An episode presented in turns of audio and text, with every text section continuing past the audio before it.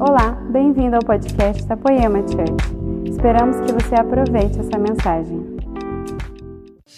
Se você puder abrir sua Bíblia comigo. Como o Japa falou, o Japa, quando eu cheguei na igreja, eu era criancinho, o japonês já estava na liderança já. Quando eu cheguei, eu estava pensando esses dias, quanto tempo faz que eu estou por aqui. Esse ano é o décimo segundo ano que eu faço parte dessa família espiritual, 12 anos. Então eu me lembro no início de conversão, eu escutei Rodolfo Abrantes num vídeo. Ele disse assim, gente, as pessoas me perguntam, você não vai mais cantar no Raimundo, você não vai tocar lá? E ele disse assim, gente, fazem 10 anos que eu não faço isso. Eu não pertenço mais a esse sistema, fazem 10 anos que eu me converti. E quando eu escutei, eu pensei, nossa, o cara é muito de Deus. Dez anos que esse cara se converteu. Nossa, é muito. E eu nunca imaginava, mas num piscar de olhos, como a Bíblia diz, esses dias que nós estamos vivendo, que os dias seriam apressados. Então isso passa tão rápido. Num piscar de olhos, quando eu fui ver, eu já tinha então 10 anos. E eu estava pensando esses dias e são 12 anos que eu estou por aqui. Quando eu cheguei, grande parte da liderança, dos pastores que são pastores hoje nessa casa, eles também estavam por lá, alguns chegaram junto comigo. E hoje eu quero falar dessa mensagem, dessa série que o japonês citou. Ele tem um nome, né? Roberto, mas 12 anos juntos, então a gente já transformou em japonês o nome dele. A gente já chama ele de japonês mesmo. Então ele falou, a gente está nessa nova série chamada Recompensa da Honra. E eu estou falando aqui desses homens porque nós vamos falar sobre honras a homens e honras a Deus. Eu sei que talvez, quem sabe essa palavra até te incomoda um pouco. Se isso te incomoda, eu tenho uma forte suspeita que parte do porquê te incomoda é pelo fato de você viver nesse país que se chama Brasil então existe um filtro cultural de que as autoridades que deveriam receber honra, então elas abusam disso. Então políticos, pastores, policiais, pessoas que exercem algum tipo de autoridade, elas usam a seu favor próprio, elas usam de próprio império, de próprio benefício para elas. E no Brasil tem meio um arte de que você se rebela, né? Não vamos submeter, não, não tem essa de honra ficar honrando pessoas, não. Eu tenho lá minha vida com Deus. Mas uma das coisas que eu quero te desafiar nessa noite, que a gente deixe a cultura do reino de Deus esmagar outras culturas. Porque é uma doutrina de Deus a honra, então mesmo se isso te parece ruim, que você deva honrar homens, mas é assim que Deus estabeleceu, isso é uma doutrina da Bíblia. E ela não deveria, dentro de nós, disputar espaço com culturas humanas. Então, por exemplo, se eu falo de honra e se eu te digo que Deus quando o Egito teve fome, então ele via um homem chamado José. Quando Israel estava escravo, então ele via um homem chamado Moisés. Quando a terra precisa de um reset, ele envia um homem chamado Noé. Quando a igreja precisa de uma doutrina sã, que seja escrita exatamente como Deus pensa, Deus faz através de um homem chamado Paulo. Então, o que isso significa? Que Deus faz coisas através de homens.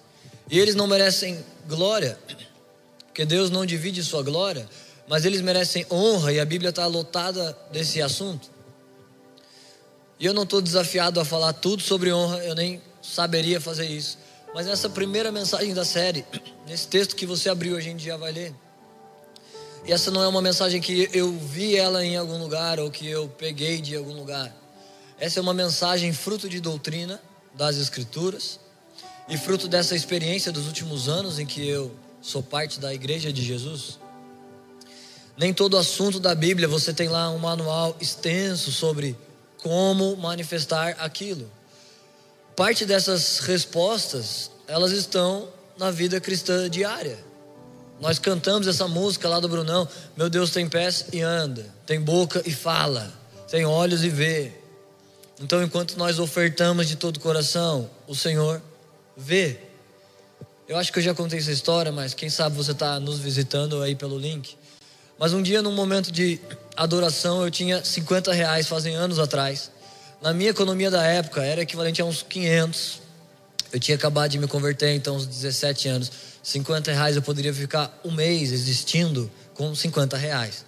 Eu lembro que um X-Egg custava tipo uns 5 reais, então eu saía com o pessoal da igreja para comer lanche. 50 reais era muito dinheiro. E eu tinha uma nota de 50 reais e alguém ministrando ofertório. Eu falei, Senhor, eu queria participar desse ofertório, mas tudo que eu tenho é 50 reais, então não vai ter como, porque se eu tivesse trocado, eu até poderia. Mas já que eu só tenho essa nota e eu não vou ter mais 50 reais por um bom tempo, eu preciso sair, eu preciso gastar, eu não vou poder participar. Mas o meu coração estava querendo tanto participar, e eu não tinha outro jeito, porque eu não tinha outra nota. Então eu coloquei assim, com um pouquinho de dor só. Deus ama quem dá com alegria. Eu não estava triste, mas eu estou te confessando, foi um pouco de um sacrifício por aquilo lá. Mas eu ofertei na caixinha. Então era um dia que um dos pais da nossa família, Mark Schubert, eu não sei se você conhece, se você não conhece, depois digita aí pelo YouTube. Tem mensagens dele, ele fala coisas que a nossa família acredita. Então ele estava lá ministrando na igreja e eu estava quietinho lá na adoração. E ele era morava nos Estados Unidos, então ele tem um sotaque brasileiro, mais um sotaque sequelado de um americano. Então ele coloca a mão no meu peito e diz assim: O Senhor manda te dizer, eu vi a sua oferta de sacrifício. Nossa, e na hora que ele falou aquilo, eu falei: Nossa, eu não lembro exatamente se eu caí, mas eu fiquei muito impactado. Porque tudo que eu queria com aquela oferta era que Deus recebesse, que Deus pudesse ver. E a Bíblia diz isso em Salmos, e a gente canta em canções: Meu Deus tem olhos e vê. Então ele tem boca e fala. Então a vida da igreja é uma vida que não é estática. O Espírito vai revelando coisas no seu coração. Ele nunca vai revelar coisas diferentes dessa doutrina. Paulo disse: se alguém disser uma coisa que não provém dessa doutrina, então seja amaldiçoado. Mas a verdade é que tem princípios que você vai desenrolando ele na vida diária da igreja. Por exemplo, quando Paulo diz sobre dons do Espírito, Paulo diz a dons de cura, palavra de conhecimento, profecia, maravilhas, e fala lá sobre nove dons. Então, um deles, eu vou só usar esse de exemplo, mas isso se aplica a vários. O dom de maravilhas. Paulo não diz assim, gente, dom de maravilhas é quando acontece isso.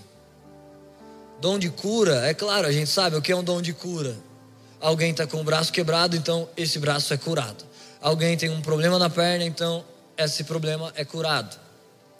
Mas o que é dom de maravilha? Se você sabe responder isso, você não sabe, porque a Bíblia explicou. Você sabe pela experiência de outros homens, porque a Bíblia não explicou. Paulo não disse exatamente o que é o dom de maravilhas. Então nós entendemos pela boca de Deus que fala, pelo seu Espírito que comunica ao nosso que dom de maravilhas na vivência da igreja é uma coisa do tipo: esse cara não tem olhos, então nascem olhos. Esse cara não tem o braço, então cresce um braço. Esse tipo de milagre, esse tipo, é o único tipo que eu nunca vi com esses meus olhos. Já vi todos os outros, mas esse de maravilhas não. Mas você entende como é uma doutrina que a igreja vai viver e vai se desdobrar a partir daquele princípio. E parte do que eu quero falar sobre honra também é isso. Não está tudo em mínimas letras, mas na vida espiritual de igreja, na vida espiritual em que o Espírito comunica e você enfrenta desafios, obstáculos, você é provado e aprovado, então você descobre tipos de segredos de Deus. E o tema dessa pregação se chama, dessa vez eu tenho um tema, uh, se chama O Maior Inimigo da Honra. Então, para mim, como eu estava dizendo, essa é uma pregação que é uma partilha minha. Quem sabe você acha, não, cara, o maior inimigo para mim é outro tipo de coisa. Então você escreve só inimigo da honra. Mas para mim é o maior inimigo da honra. E eu vou mostrar isso por experiência e também na Bíblia. Então, esse primeiro texto que você abriu, Mateus 13, verso 55. Mateus 13, 55 até o 58, olha o que diz. Se você não tem a sua Bíblia aí na sua casa, então só me ouve. Mas é importante que a gente divida momentos como esse de ler, de meditar na Bíblia. Não é esse o filho do carpinteiro? Sua mãe não se chama Maria e seus irmãos, Tiago, José, Simão e Judas? E não estão entre nós todas as suas irmãs? Então de onde lhe vem tudo isso? E se escandalizavam por causa dele? E Jesus lhe disse: O profeta não tem honra em sua casa. E ali não realizou muitos milagres por causa da incredulidade deles.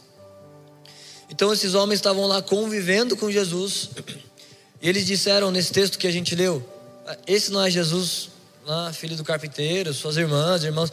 Anda todo mundo aqui, Jesus é da nossa galerinha. Então, da onde que ele virou agora filho de Deus? Não, esse daí não é aquele, o Messias prometido. Esse é o Jesusinho aqui, filho de José. A gente conhece o cara.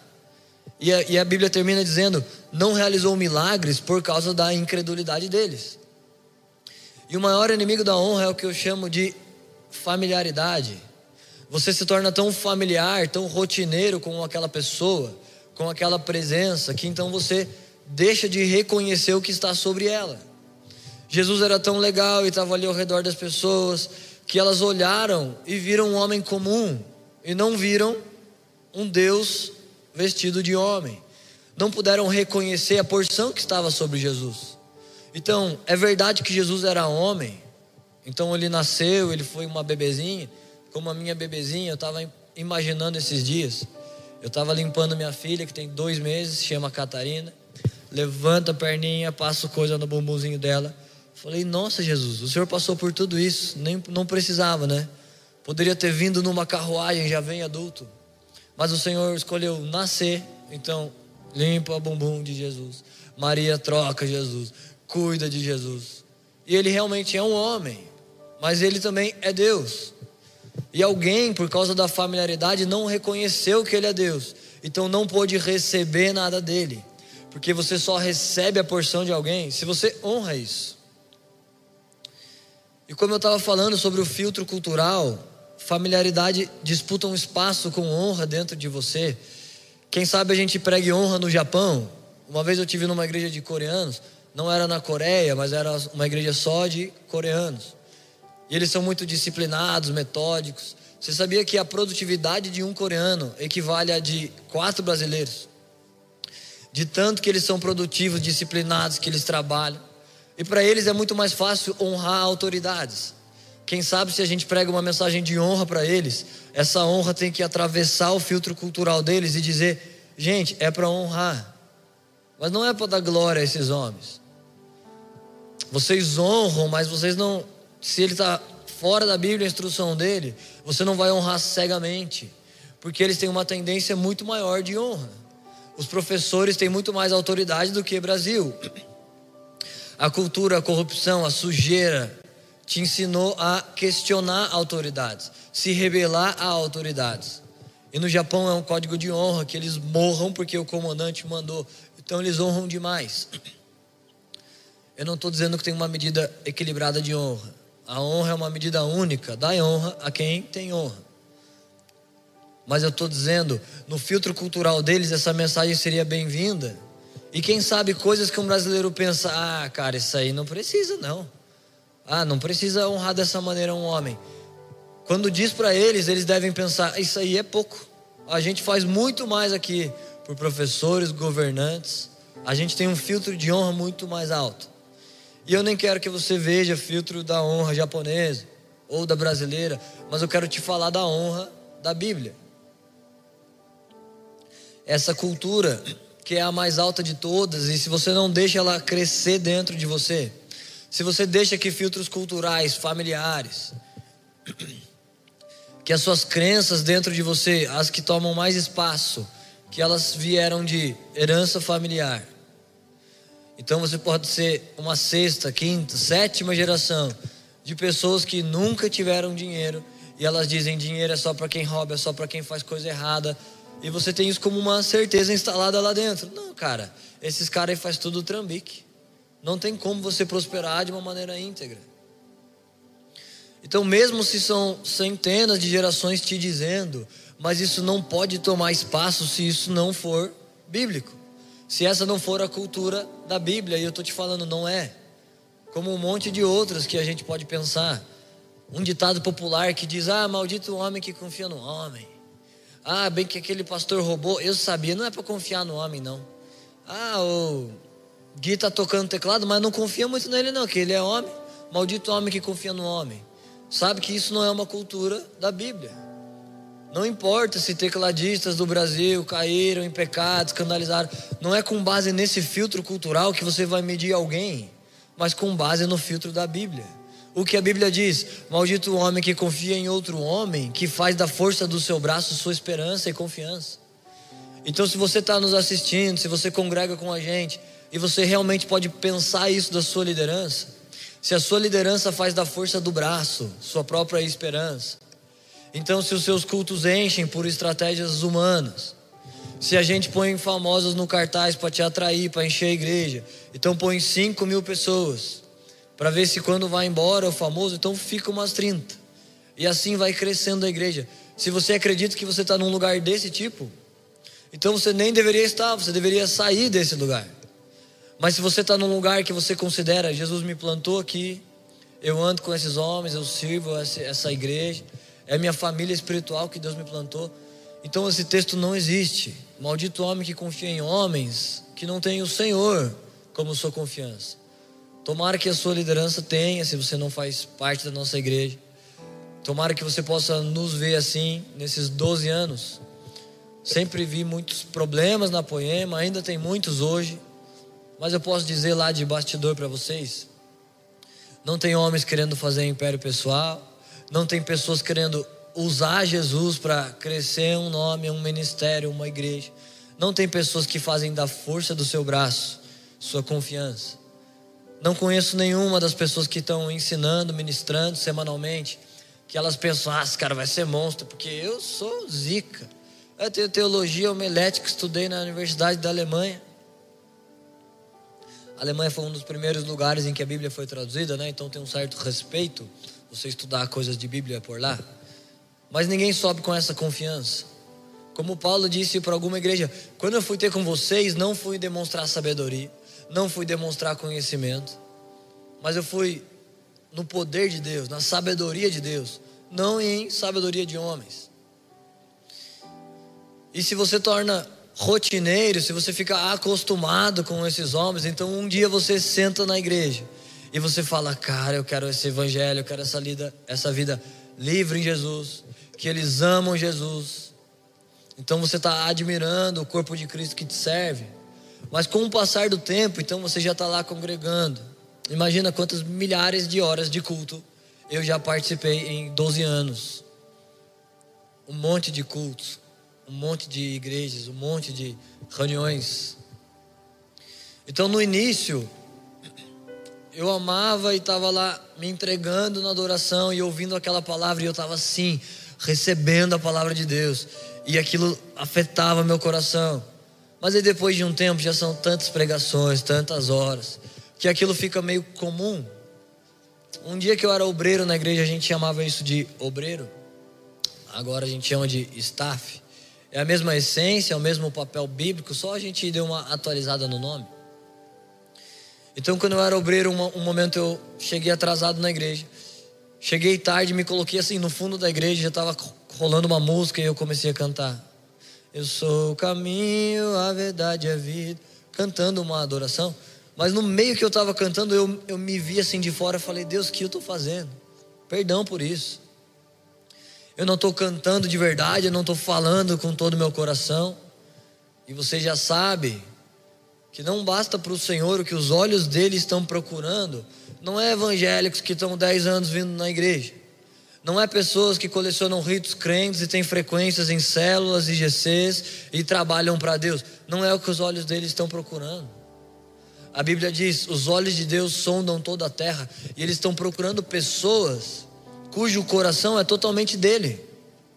Então alguém disse esses dias, tipo, nossa, cara, lá na sua igreja, né? é tão moderno que às vezes não tem nem palavra, né? E ele estava meio sendo irônico, sabe? Tipo, como assim que num culto você vai num culto e não tem palavra? E só tem adoração, e só tem lá um movimento de música e pessoas adorando?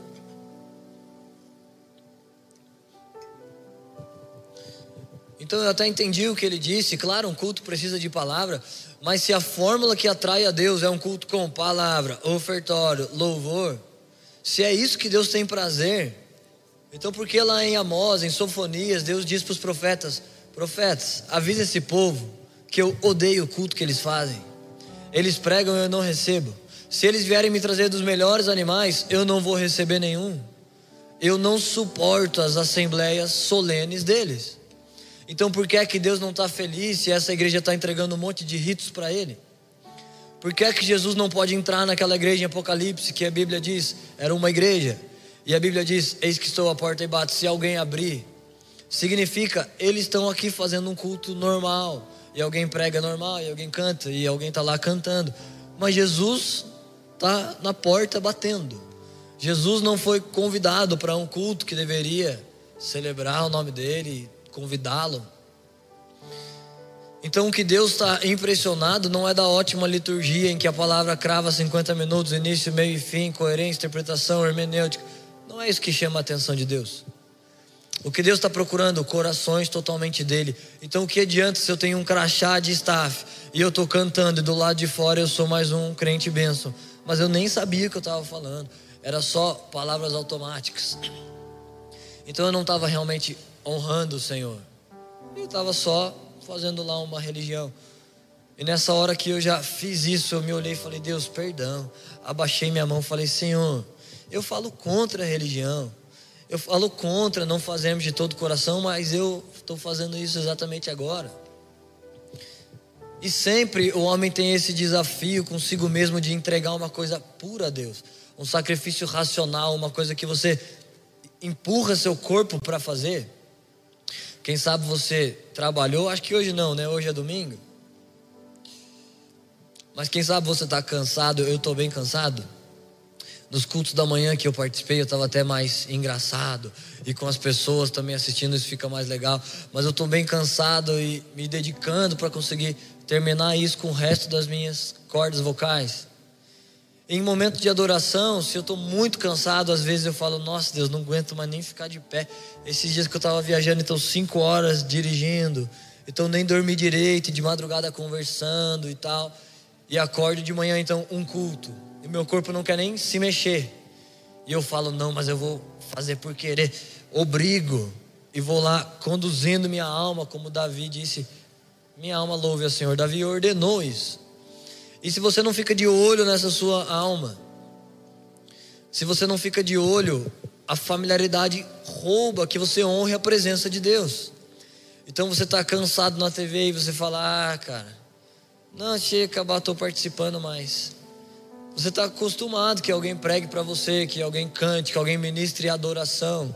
Mas se você deixa que essa rotina roube, e você diz: Não Alguém fala, aí, cara, Deus está falando com você? Não, é só uma live aqui da Poema que você arrasta para cima aqui, ó. Cai no linkzinho, é um, um rapaz ali está pregando.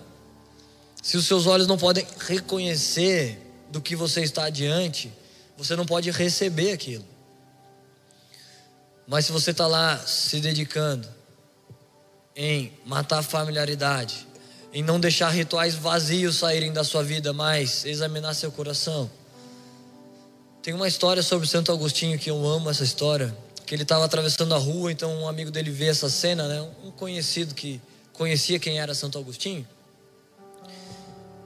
E ele vê essa cena e uma prostituta nua que tinha sido agredida. Está vindo de encontro. Abençoa minha garganta, Jesus. Recebe mais uns minutos desse sacrifício. E ele está encontrando essa prostituta e ela está nua e ele tira suas vestes, então veste sobre ela. E esse cara que está assistindo isso, ele vê que passos depois que Santo Agostinho faz isso, ele cai de joelhos chorando. Então ele vai lá até ele, e ele escreve essa história, né? Então ele vai lá até Santo Agostinho e diz: O que aconteceu? Por que você está chorando? E Agostinho responde: Você viu o que eu fiz? E ele diz: Sim, você ajudou a prostituta, vestiu ela, estava frio, ela estava nua, agredida. Você falou com ela e vestiu ela, tirou sua capa, pôs sobre ela. E Santo Agostinho responde: Sim, e depois me orgulhei de tê-lo feito. Então ele até fez, do lado de fora você diria: Nossa, que homem nobre. Mas ele pensou interiormente: Ah, sou superior. Nossa, eu sou monstro mesmo, muita humildade. Humildade, se você percebe que tem, já perdeu. Que aí você é humilde, você diz, nossa, como eu sou humilde. Se orgulhou da humildade e perdeu. Então ele se orgulhou da boa obra, então perdeu a presença. Por isso que Davi, o Japa falou do Antigo Testamento, né? O Antigo Testamento é uma sombra do Novo Testamento. Ele aponta para umas coisas de como Deus iria querer no futuro, de como era exatamente os detalhes. Quando Jesus vem, ele fecha todas as peças. Mas no Antigo tem umas sombras que elas apontam o que Deus quer, mas não completamente. Então, por exemplo, no Antigo Deus pedia bois, mas não era completamente o que Deus queria. Aquilo era uma sombra, aquilo apontava uma coisa do tipo: Deus disse, Eu não como carne de bois, eu não tenho fome, e se eu tivesse, não pediria para vocês, porque toda a terra é minha. Então, se alguém diz, ah, cara, lá na igreja, Deus não precisa de dinheiro, não. É, Deus não precisa de dinheiro. Deus não vai usar o seu dinheiro. Se precisasse, não te pediria, porque é dono do ouro e da prata. Mas o que ele quer quando ele pede bois, não são bois, não são ofertas. Mas o que ele quer, ofertantes. Então por isso ele não recebeu os restos de Caim, porque não quer esmola. O Senhor não precisa disso. Mas o que ele quer? O coração de Caim. O que ele queria não eram grandes quantias dos ricos à frente, mas ele queria o coração deles. Mas ele não teve. Mas ele teve o coração da viúva. Agora pensa essa revelação no Antigo Testamento. Hoje é bonito que pregadores digam o que o Senhor quer não é oferta, o que Ele quer não é sacrifícios. É um coração que ama, que honra Jesus. Mas pensa que Davi disse isso antes de que o Novo Testamento tivesse escrito. Então Davi era um homem que tinha segredos de Deus. Davi sabia muitas coisas sobre Deus. Olha o que Davi escreve: O Senhor disse ao meu Senhor: Assenta-te à minha destra e te farei a terra como estrado para os seus pés. Então, olha isso. Davi não viu Jesus. Jesus não tinha nascido como homem na terra. Mas a paixão, a conexão que ele tem com Deus e se cumpre aquele salmo, eu acho que é 25:14, eu não tenho certeza. Deixa eu ver se é isso.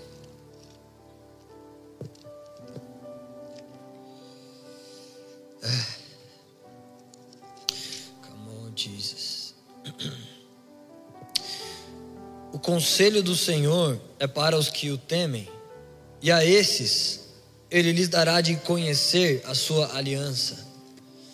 Então existe um lugar fundo em Deus, o conselho de Deus é para quem o teme, e a esses ele dará de conhecer a sua aliança. E Davi temia, e Davi amava, e Davi honrava, e o Senhor permitia ele conhecer essa aliança. Davi profetizou muitas coisas. Davi no Salmo 22 profetizou sentimentos que Jesus teria milênios mais tarde, quando Jesus estivesse na cruz. Então Davi inaugura o Salmo 22 dizendo: Meu Deus, meu Deus, por que me abandonastes? Davi diz: O teto, o céu da minha boca gruda como um caco de barro, tenho sede. E na cruz Jesus disse: Tenho sede. Na cruz os evangelhos contam, furaram sua costela, então lhe saiu água. E Davi escreve no Salmo 22: De mim sai água. Davi escreveu: Perfuraram minhas mãos e os meus pés. Davi não teve mãos e pés perfurados, mas ele estava profetizando a cruz. Na cruz, os evangelhos contam que a, a túnica de Jesus foi repartida e eles tiravam sortes. Tipo assim, ó, oh, a túnica de Jesus, quem vai ficar com ela? E tiravam, tipo, algum tipo de dados ou sortes. E Davi escreve no Salmo 22: Repartem entre si as minhas vestes, meus inimigos zombam de mim, sou como um verme, não um homem. Isaías profetizou: Nele não havia feição humana. Então, depois que ele apanhou, Isaías diz que não haveria beleza alguma, e a Bíblia diz que quando ele apanhou tanto naquela surra que ele leva antes da cruz, ele não tinha mais feição humana, como um verme e não como homem. Então, olha os segredos que Deus dividia com esse cara chamado Davi. E muitos outros, Davi profetizou a traição de Jesus. Davi escreveu: Aquele a quem eu dei do pão mordeu meu calcanhar. Esse é Judas. Então, Davi sabia, Davi temia o Senhor e o Senhor lhe deu de conhecer sua aliança. Mas um desses segredos, uma dessas chaves que Davi deu para a igreja, e eu quero falar disso agora. Davi foi fazer uma oferta a Deus, um sacrifício a Deus. E Davi começou a perceber, lá na época dele, ele era um rei. Você pode ir lá ver a vida dele, mas a maior prioridade de Davi, o que ele mais queria, honrar o Senhor. Em algum momento, eu não me lembro onde isso está escrito, talvez é Salmo 30.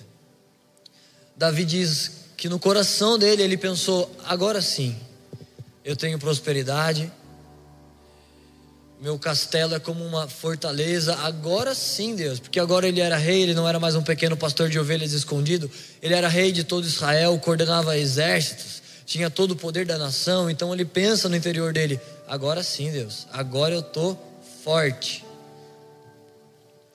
E daí, quando ele pensa isso, a Bíblia diz que o rosto de Deus se virou contra ele, e a alma de Davi ficou desesperada. E pensa quantos reis, quantas pessoas estão importadas com os olhos de Deus. Muitas diriam: Ah, tanto faz para onde Deus está olhando. Desde que eu sou rei, desde que eu tenho tudo, desde que eu tenho força, reconhecimento, fama, poder, era tudo que Davi tinha. Mas Davi não estava feliz. Nada estava bom se Deus não estava olhando para ele. Então Davi está lá matando centenas, milhares de bois e gastando bilhões em sacrifício ao Senhor. Ele começa a ver esses bois e ele começa a Deus dividindo mais segredos com Davi, Davi diz: Senhor, eu estou entendendo que o Senhor pede bois, e o Senhor pede sacrifícios, mas o que o Senhor quer não é sacrifício. Então hoje a gente entende porque você tem sombra, velho, e você tem luz, novo. Mas Davi só tinha sombra e ele recebeu essa revelação de Deus. O Senhor pede sacrifícios para o povo se relacionar com o Senhor, mas o que o Senhor quer não é sacrifício. O Senhor quer um coração reto, um coração que te ama, um coração quebrantado. Então Davi queria honrar a Deus. Parte da sua honra a Deus, a homens. Isso fala de, de bens, de uma coisa que te custe. A Bíblia diz: honra o Senhor com os seus bens. Então, enquanto você honra, é verdade, mas é uma verdade pequenininha. Que você ajuda a igreja, que você ajuda a comprar câmeras para fazer uma boa live. Mas a maior verdade é que você está honrando o Senhor com os seus bens investindo sua vida num legado que é eterno, num legado que não acaba quando você morre, mas o reino de Deus é eterno, então quando você investe nisso, isso é um legado de verdade. Eu não sei você, mas eu não quero um tipo de um legado que então eu deixo milhões, bilhões, mas quando eu volto ao pó da terra, isso só deixou dinheiro e que tipo de legado é esse? Isso não ecoa na eternidade. Eternidade não precisa de milhões não precisa de ouro, inclusive ouro, dinheiro, o que é, o mundo mais está lá buscando. Isso é o piso do céu. O piso da cidade que Deus está preparando é de ouro, significa isso fica lá embaixo. O seu legado não pode ser legado de ouro. Tem um legado superior a coisas dessa terra. Então Davi diz, ele quer comprar uma terra para montar um altar e sacrificar. Ele pergunta lá para o servo dele: Quanto você me vende essa terra? Esse segredo de Davi que eu quero dividir com você essa noite. E ele diz: Ah, não, Davi, pode pegar de graça essa terra. E Davi diz: Não, de graça não quero. Não darei ao Senhor algo que não me custe nada. Então, honra é uma coisa que vai te custar. Então, te custa que você saia de um automático, que você congregue com o povo de Deus e dê todo o seu coração mesmo que o seu corpo em alguns momentos está cansado. Então, às vezes você não está sentindo nada, mas você se força, você responde a Deus, você dá um jeito de se lançar em honra. E isso te custa.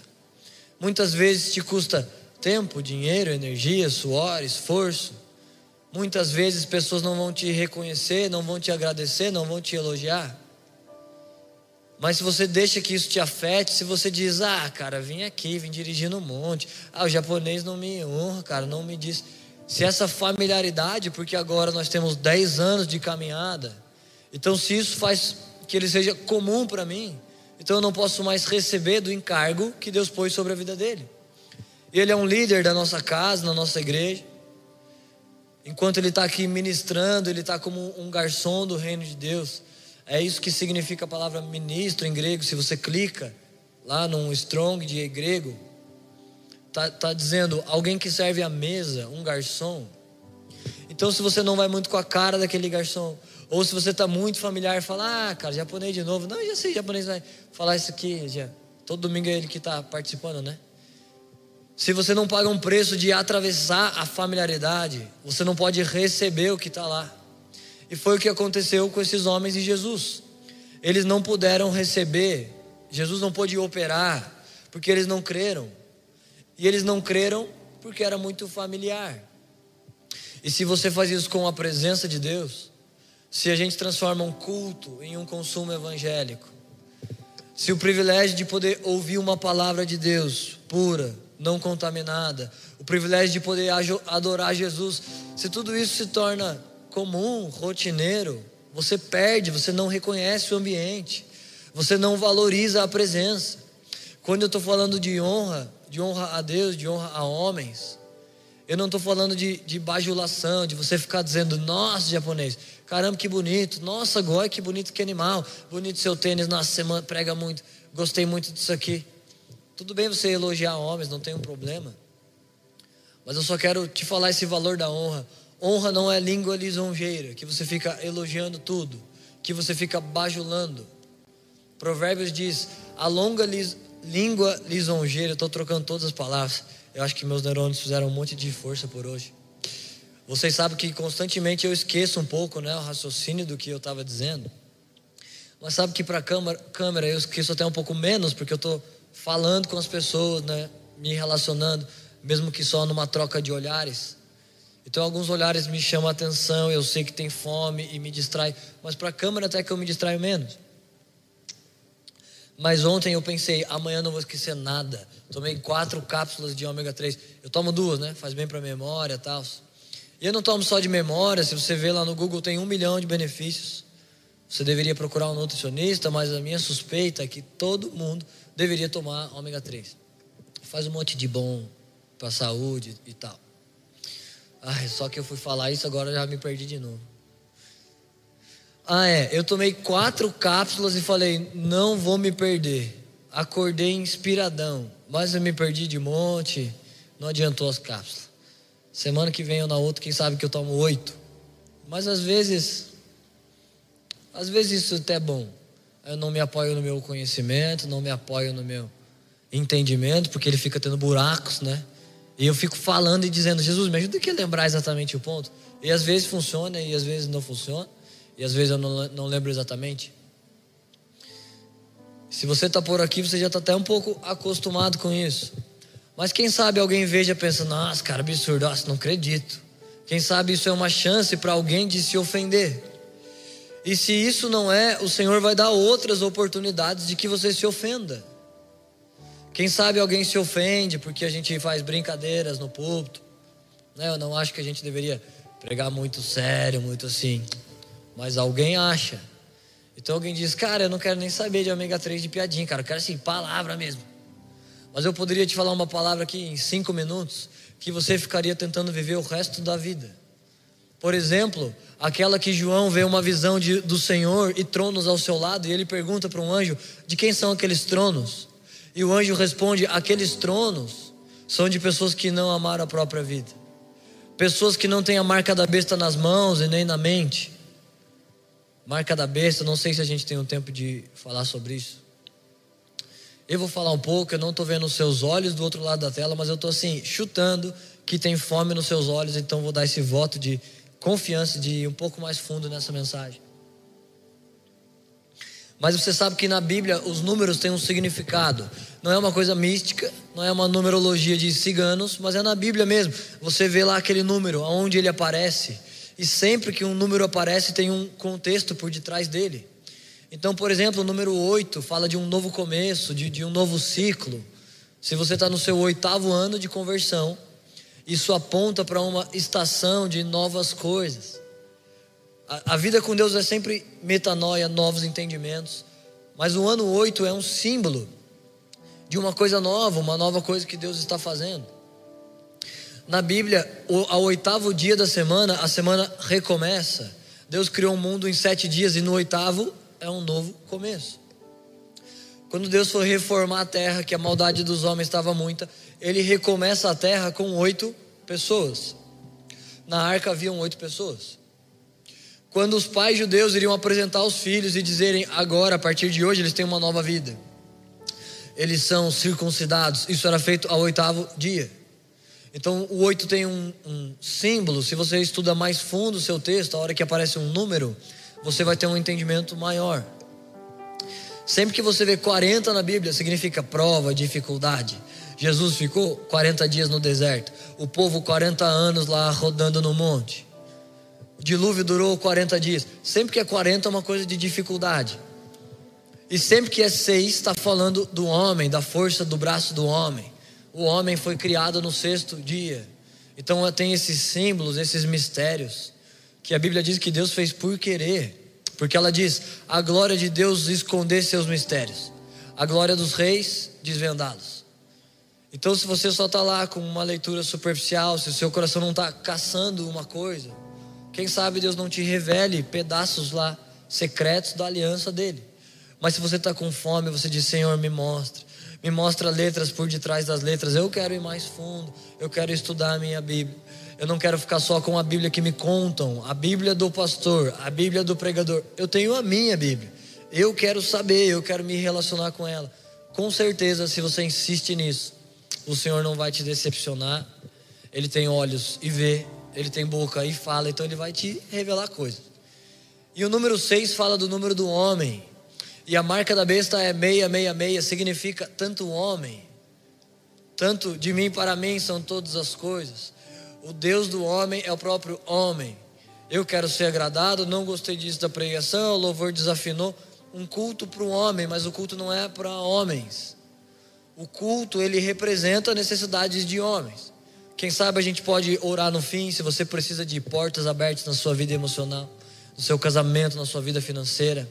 Mas mais do que representar a necessidade de homens, o culto representa a necessidade de Deus não é para homens. E quando a Bíblia diz que essas pessoas que se assentam em tronos, ela não tem marca da besta nas mãos, isso significa nas obras delas não tem marca de homens.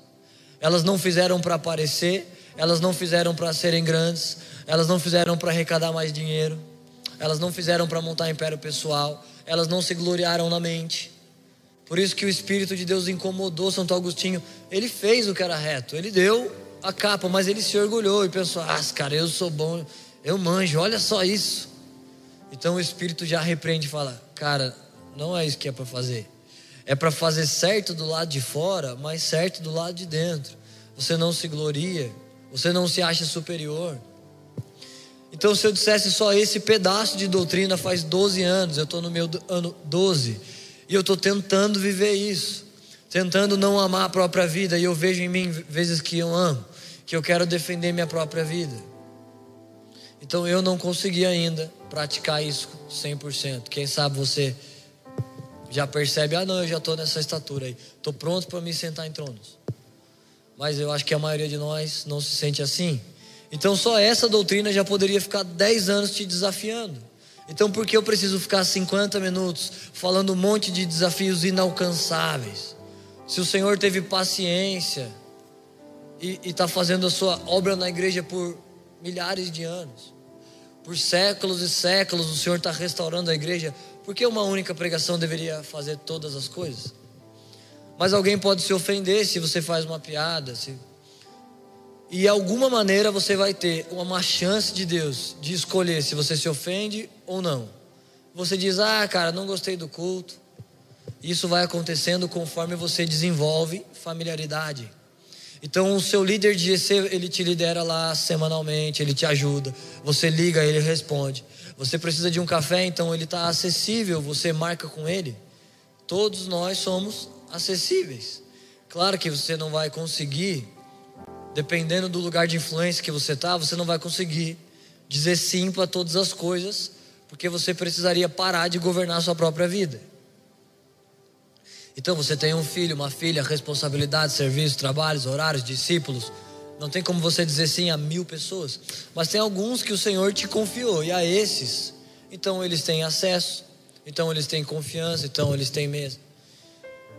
E pode ser com o passar dos anos que eles se tornem tão comuns para vocês, para nós, nossos líderes, que você está lá com ele e ele se torna tão comum que um famosinho do YouTube começa a parecer mais importante.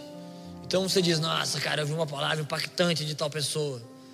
Mas essa pessoa gravou essa pregação. Então ela estudou. Quem sabe ela montou aquilo que é para ter impacto mesmo. Ela montou para ficar bonito, para poder impressionar pessoas. E você vai ficar falando de homens lá longe, enquanto o seu líder, pode ser que ele não tenha aquela mesma eloquência, pode ser que ele não te pareça tão incrível, mas ele não te parece tão incrível porque você está sempre com ele. Porque as pessoas aqui estavam sempre com Jesus e elas dizem: Não, não é um homem de Deus forte assim, que nem esses caras monstros da nação. Que a gente está sempre aqui, né? Ele é líder lá na igreja e tudo. Então você não pode ver, porque familiaridade te roubou honra, mas esse é o líder que te ouve sempre. É o cara que cuida de você sempre. Então vem um ministro de fora na igreja, nós temos um hábito na nossa família espiritual, que não é uma invenção de doutrina de homens, mas você vê isso pela Bíblia, quem sabe a gente fale disso um dia. Alguém ministra uma coisa, você vê alguém carregando uma porção e você quer participar. Você quer fazer como Davi? Você quer que te custe uma coisa. Porque você não pode receber uma coisa de alguém, eu quero repetir isso para você cravar no seu coração. Você não pode receber de alguém se você não reconhece. E uma vez que você reconhece, se submete, você investe nessa porção que esse homem carrega. E você pode investir semeando com dinheiro, você pode investir com sua atenção, com sua submissão, com sua fome nos olhos, tudo isso honra se você confia nessas palavras, se você frutifica as palavras que um homem prega, com todas essas maneiras você está honrando essa pessoa. Mas tem uma maneira que você planta uma semente nela, é uma cultura do reino de Deus. Mesmo se isso disputa com outras culturas dentro de você, que você pensa, ah, cara, ficar dando dinheiro para os outros, não. Não, o cara já é rico. Então, na cultura brasileira, você não dá dinheiro para alguém que não precisa, você só dá dinheiro para quem precisa. Esmola mas não é cultura do reino de Deus. Reino de Deus, você não planta semente para prover para alguém que está passando fome. Você planta semente se você reconhece uma porção. É uma semente por propósito, não por necessidade. Então tem esse hábito nosso que um ministro vem, ele está carregando uma coisa de Deus e a gente vai lá e honra ele, semeia alguma coisa na vida dele.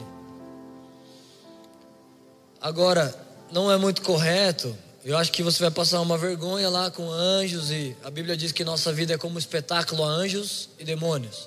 O mundo espiritual está lá nos assistindo. Eu acho que é passar um pouco de vergonha se você nunca honrou seu líder, nunca honrou seu pastor local, então nunca honrou o Gui que está sempre lá, dedicando, empurrando os dedinhos no teclado, fazendo um fundo. Mas então vem Vilas Boas uma vez na sua igreja. E você vai lá, cara, eu quero te honrar, e você planta uma semente nele porque você não tem familiaridade com ele, então ele te parece incrível. E ele é um homem de Deus, ele carrega uma porção. Mas as pessoas que andam com a gente, elas também são homens de Deus.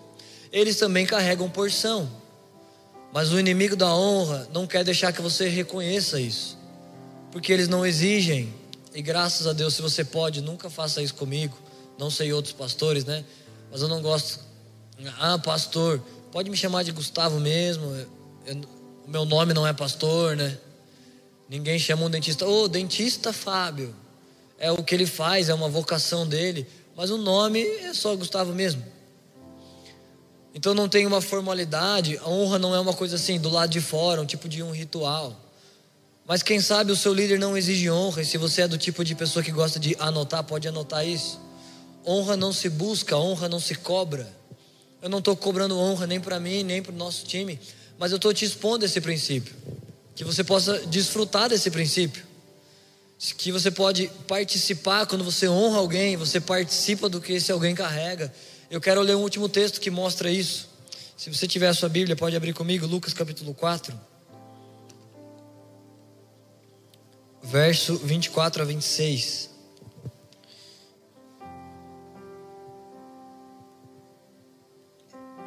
Olha o que diz. Nossa, primeira vez que eu li esse texto, fiquei chocado. Lucas 4, 24 a 26. Em verdade vos digo que nenhum profeta é aceito em sua terra. Em verdade vos digo que havia muitas viúvas em Israel no tempo de Elias, quando o céu se fechou por três anos e meio, trazendo grande fome por toda a terra. Mas Elias não foi enviado a nenhuma delas, a não ser a viúva em Sarepta de Sidom. Vou ler o 27. Também havia muitos leprosos em Israel no tempo do profeta Eliseu, mas nenhum deles foi purificado a não ser Naamã, o sírio. Então o que eu quero te falar, mesmo se isso ofende cultura brasileira, Mesmo se a estatística diz que honrar pessoas faz mal, isso tem mau uso, mas é um valor da Bíblia. Olha o que a Bíblia diz: havia muitos leprosos em Israel, mas a nenhum deles Eliseu foi enviado, a não ser Naamã, que era fora de Israel, porque o profeta não tem honra na sua casa. Olha esse outro texto, nação inteira de Israel, três anos e meio sem chuva. O que isso significa? Enquanto o louvor vai subindo, me ajudando a encerrar, presta atenção bem nisso. Isso é um segredo de Deus, é uma cultura alta para você viver na sua vida. Três anos e meio de seca em Israel, o que significa não chove, então não irriga terras, então não cresce plantas, então não tem cultivo, não tem comida, todo mundo está numa seca. E a Bíblia diz: haviam muitas viúvas em Israel que elas precisavam disso. Elas precisavam, porque são três anos e meio de fome, elas precisavam de provisão. Mas o profeta não tem honra em sua casa, e Elias é profeta de Israel. Então Elias não foi enviado para nenhuma de Israel, a não ser a de Sarepta de Sidom, uma viúva que ficava fora de Israel. E o que significa, dentro da honra que essa mulher iria dar a Elias, estava a provisão dela, estava aquilo que ela iria receber de Deus. Mas por causa da familiaridade, ela outras viúvas não poderiam reconhecer. Pensa que um profeta de casa chega e diz: Ah, seguinte, pensa que o Vande, ou Laden, ou Japa, liderança que lidera, que pastoreia vocês domingo a domingo, eles dizem: Gente, o Senhor me mandou dizer para vocês que é para me trazerem provisões que eu estou precisando. Alguém vai dizer: Ah, o cara o japonês está de brincadeira, vem pedir para a igreja trazer coisa para ele. Mas na verdade isso é uma oportunidade. Porque foi exatamente o que Elias disse para a viúva: Viúva, o Senhor me mandou te dizer para você me dar comida. E ela disse: Elias, mas não tenho mais nada. É a última coisa que eu tenho. E, ele, e Elias disse: Então é isso mesmo. E porque ela honra, porque ela separou a humanidade do homem, como ela não era de Israel, era mais fácil para ela. E é mais difícil para nós quando você é familiar com líderes familiar com o Ministério de Boas-Vindas que está lá te recebendo todos os domingos. Então você fala, ah, vou cumprimentar ninguém. Então você não honra porque está muito familiar. Mas se é uma pessoa de fora, você tem mais facilidade de honra. Então essa viúva de fora, ela recebeu o profeta. E ela honrou. E por detrás daquela honra havia uma recompensa. E se ela trata ele com familiaridade, olha como Jesus se importa com isso. Jesus disse aos discípulos: se vocês forem numa casa, vocês anunciam uma mensagem e essas pessoas não recebem, então vocês sacudam a poeira das sandálias de vocês e essa casa vai ser maldita. Porque não receberam os profetas de Deus. Anunciar o evangelho é ser um profeta de Deus.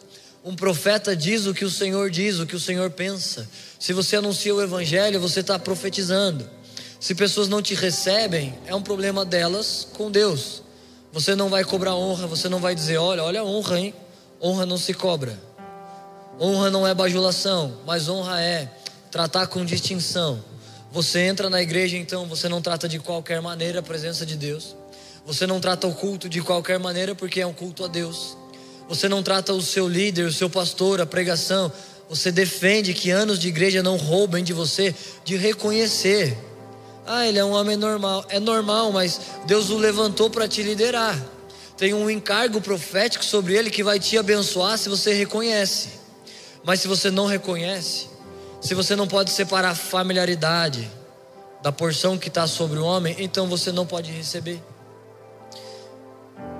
E eu quero só te contar duas histórias para encerrar isso. Daquelas que eu expliquei, fruto de experiência da vida espiritual com Deus.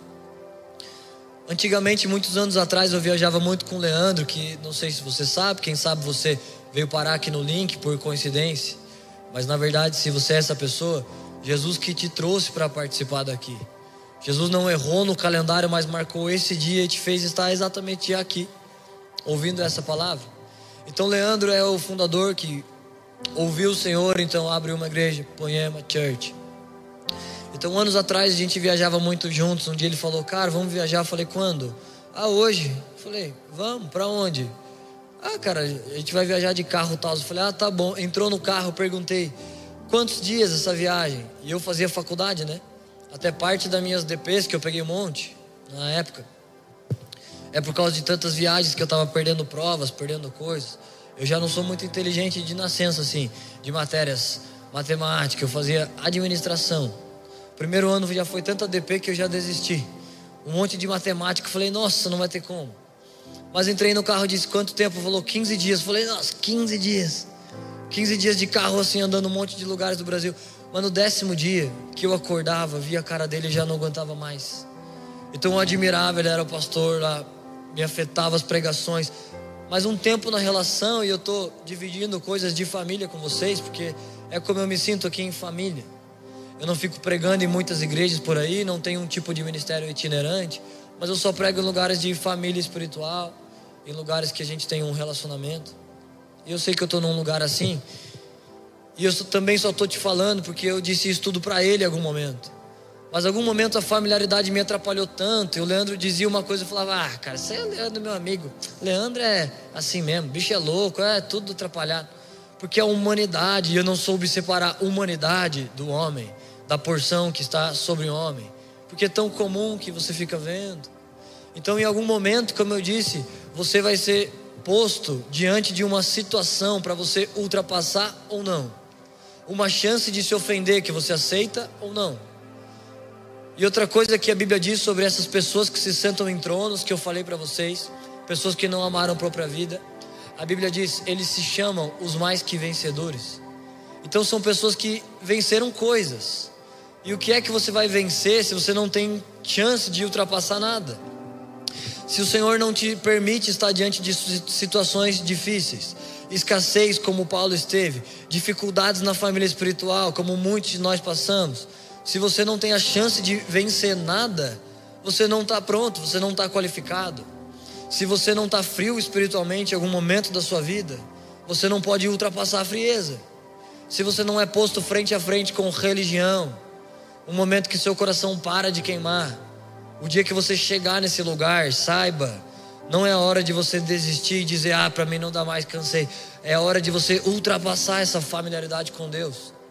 Ultrapassar que a vida do reino tenha virado rotina, você fura isso. Você faz com que isso te custa e você vai mais fundo. Você destrói familiaridade com Deus, familiaridade com homens. E a última história que eu quero te contar um dia eu estava assim, indo pro aeroporto com o Leandro e ele deu um play no som e eu estava no passageiro. Quando ele deu o play, entrou uma presença de Deus lá. Tão forte, era assim, só dois segundos de, de, de som. Ele não buscou, ele não estava lá, ó oh, Senhor, vem aqui. Só Deus invadiu sem pedir licença. Então ele deu o play, falou, arabababa. E eu olhei, o braço dele tinha arrepiado. E eu olhei a cena e me arrepiei. Falei, nossa, senti um poder assim de Deus. Então eu separei, ele é um homem comum, meu amigo, a gente está viajando, mas ele é um homem que Deus levantou sobre mim e você reconhece essa porção. Então anos se passaram e eu estava indo para Guarulhos e dessa vez eu estava no motorista e um discípulo de anos no passageiro. Eu nem lembrava dessa história que eu acabei de contar, mas eu dei o play num som. E milhões de vezes que eu estou indo para Guarulhos, mas dessa vez eu dei o play num som. Eu estava indo buscar alguém, eu não lembro exatamente, mas entrou um poder no carro e eu, e eu orei em línguas e meu braço arrepiou. E eu olhei esse meu amigo, discípulo. E ele olhou e falou: Nossa. E se repetiu exatamente uma cena de anos atrás. Então eu contei essa história para ele. Isso é só uma maneira prática de que a porção que você honra, que você se submete, que você valoriza, não que você bajula. Honra não é bajulação. Mas eu quero expor vocês a esse princípio de honra.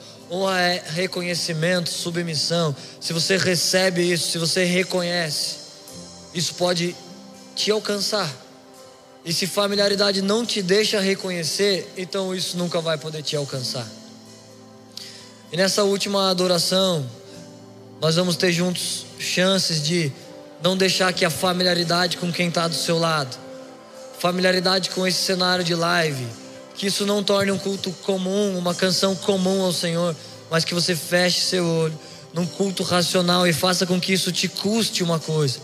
Custe sua atenção, seu coração, sua devoção. E quando a gente sai daqui, você pode nos seus relacionamentos defender a honra acima de familiaridade. Honre seus líderes, pessoas que a Bíblia te pede para honrar. pessoas que cuidam, que te ouvem, que te ministram na sua vida, eles merecem honra antes de pessoas de fora. Você pode fechar o seu olho se você puder. Cantar a sua canção a Deus. Eu não quero te conduzir numa oração nessa hora. Mas enquanto a gente adora, o Espírito Santo tem poder de encaixar essa mensagem no nosso coração. Você pode fazer sua própria adoração. Nós honramos esses ministros que estão ministrando sobre nossa vida, profetizando uma frequência de Deus para sua casa nessa hora. Nós honramos, mas nós queremos sozinhos também ministrar o Senhor, não só ser conduzidos por ministros, mas pessoalmente honrar o Senhor com nossos olhos, não honrar só do lado de fora, mas com nossos olhos espirituais. Então, quebrantar nosso coração ao Senhor, render graças. Você pode fazer isso com a gente nessa hora. Essa foi uma mensagem da Poema Church. Para você ficar por dentro de tudo que está rolando, siga nossos perfis nas redes sociais.